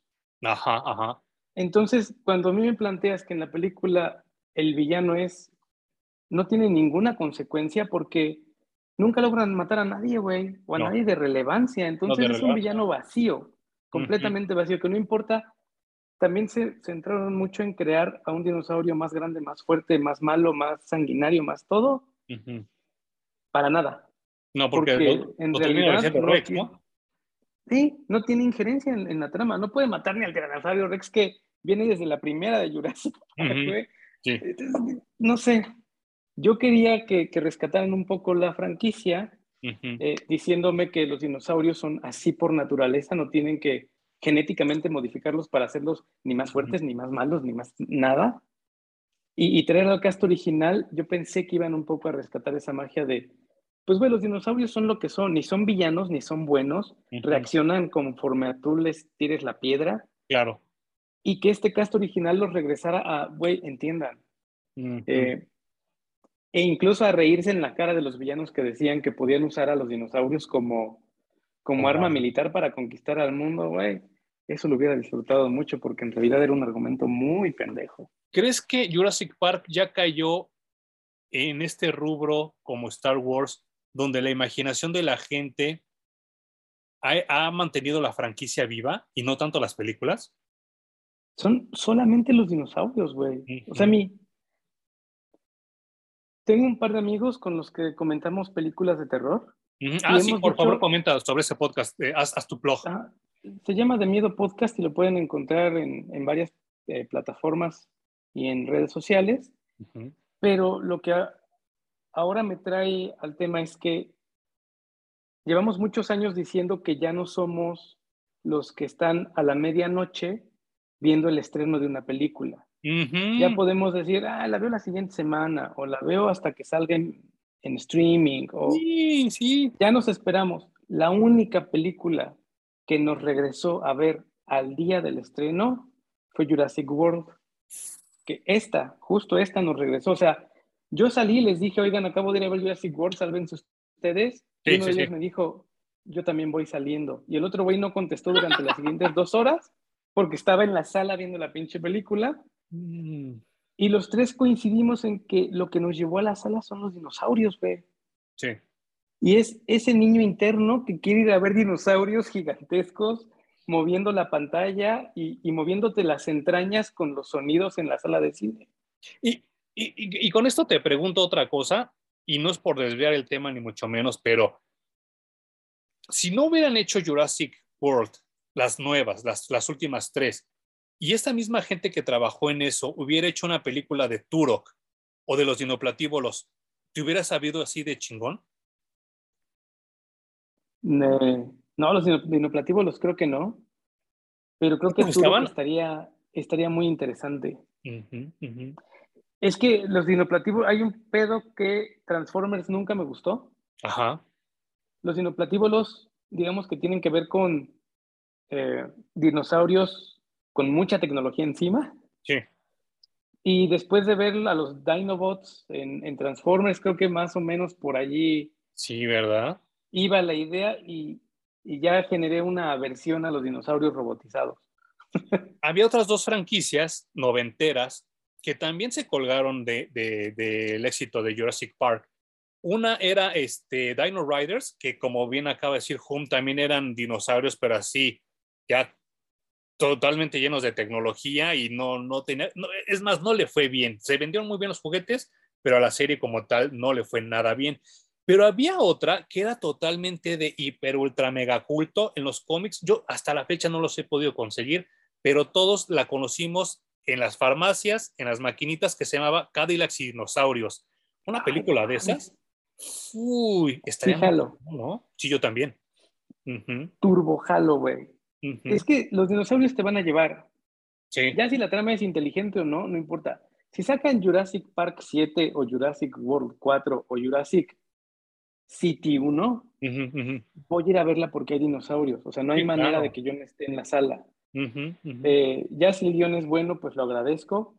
Eh, estoy muy contento de haber visto dinosaurios en, en el cine otra vez, pero no estoy contento con el guion, ¿no? O sea, tampoco voy a decir tiren a la basura, son dinosaurios a fin de cuentas, ni modo. Y, y, sabes qué, que regresaron también los dinosaurios de marioneta, ¿no? Ya no eran, ya, no eran CGI. Ya, no todo es CGI, pero también incluso a los dinosaurios ya les da huevita hacerlos. ¿eh? Hay varias escenas donde vi que ya ni polvo levantaban, ya ni salpicaban el agua, la sombra ya no proyectaba. También dije, güey, ya hacer la película solo por hacerla tampoco está chido. y menos si vas a regresar al pinche cast original. Claro, y que les han de haber pagado chidito, ¿eh? Y que gracias, güey, porque no nos vamos a volver a ver. Bueno, yo fui con, con mi amiga Erika y acabando la película, yo creo que lo primero que me dijo fue, lo único que siento ahorita son ganas de ir a ver La Mosca, porque ya vi a Jeff Goldblum y quiero volver a ah. ver La Mosca. Le digo, perfecto, voy a tu casa mañana y la llevo y la vemos. La volví a ver, bueno, la volvimos a ver los dos. Qué chingona película. Un peliculón, güey, La Mosca. Y, que es remake, ¿eh? Es remake. Muy poca gente lo sabe y es remake. Y no, no, no. Eh, y me dio más gusto porque metí mi DVD de hace 20 años en una pantalla HD y se seguía viendo chingón. O sea, ya no tengo que comprarme el Blu-ray. Y es remake de, pues de la premisa, porque en realidad, así que digas, uy, ¿cuánto respetaron la historia original? Exacto. Ni madres, nomás agarraron la premisa y la trajeron a la modernidad y qué chula. Las dos son buenas. Sí, sí, sí. El original es con Vincent Price, ¿no? Ay, no me acuerdo. Lo voy a checar. Pero sí, pero las dos son buenas, muy, buenas. Es una mosca con cabeza de, una mini cabeza de humano. Que después lo retomaron en las tortugas, ¿no? Con Baxter. Ajá. Y en un capítulo de Los Simpson con Bart. Sí, es cierto. ¿Algo más que quieras decir sobre John Constantino de lo que acabamos de hablar, de nuestras recomendaciones de la semana? No, ya dijimos un chingo de cosas. Yo creo que se van a dormir, no sé. Espero que lo hayan disfrutado tanto como nosotros, es lo único que tengo que decir. Si llegaron oyéndonos hasta Jurassic Park, por favor déjenos aunque sea un punto en los comentarios para saber que sí nos oyeron hasta el final y que no estuvimos divagando como locos. Pero muchas gracias a la gente que nos acompañó eh, en el audio, en video, en YouTube, en los podcasts. Estamos en Amazon Music, estamos en Prime Music, estamos en Apple Podcast y pues casi ya en todas las plataformas auditivas. Por favor, denos así un follow, síganos, déjenos reseñas y pues estamos muy agradecidos porque un año después ustedes han provocado que, que Jun y yo no solo grabemos lo que siempre andamos platicando eh, fuera de cámaras, sino, no sé en tu caso, Jun, a mí estoy leyendo el triple de lo que siempre leía. Sí, yo también. O sea, esto nos sirve como pretexto y yo estoy encantado, güey. Sí, yo también. Leer, leer, cómics es algo que ha definido durante mucho tiempo mi vida y no es algo que planee dejar de hacer pronto. Y que no están ustedes para saberlo ni yo para contarlo, como decimos aquí en México, pero eh, yo, yo tuve unos episodios medio feos de, de depresión que ahorita me estoy tratando y me aventé como dos, tres años sin comprar nada nuevo, sin leer lo que tenía lo viejo. Y me da mucha tristeza haber desperdiciado tres años, porque tres años en lenguaje de cómics pasan el chingo de cosas, el chingo de cosas. Y ahorita, gracias a Hum, y se lo digo aquí públicamente, me estoy poniendo al tanto con tantas cosas que había dejado atrás y te lo agradezco aquí frente de cámaras, porque sí es redescubrir mi vicio más grande, mi amor más grande, que yo creo que solo este amor lo siento al igual por mi familia y por mis amigos, como Hum, como Po, y pues a, a, mis, a, mis parejas sentimentales que he tenido, ese es el único nivel de amor que siento como el que siento por los cómics. Muchas gracias, Hum. A ti también, Manuel. Es una de las relaciones más estables que hemos tenido en la vida, ¿no? Sí, ¿verdad? Los, cómics y la amistad, sí. Sí, sí, sí, sí, sí, claro, claro. Y pues muchas gracias y nos vemos la siguiente semana. Ahorita me voy a poner de acuerdo con Juan porque tenemos dos temas en propuesta y pues uno de ellos ya les dimos una quemadita hace rato, uno de ellos es Sandman, pero que, eh, le quiero proponer otro también, a ver si nos podemos aventar los dos, porque realmente Preludes and Nocturnes es muy delgadito, ¿no? Y, nos lo y podemos anexar otro, pero ahorita lo decidiremos. Muchas gracias y nos vemos la siguiente semana en Parallax Comics Reviews.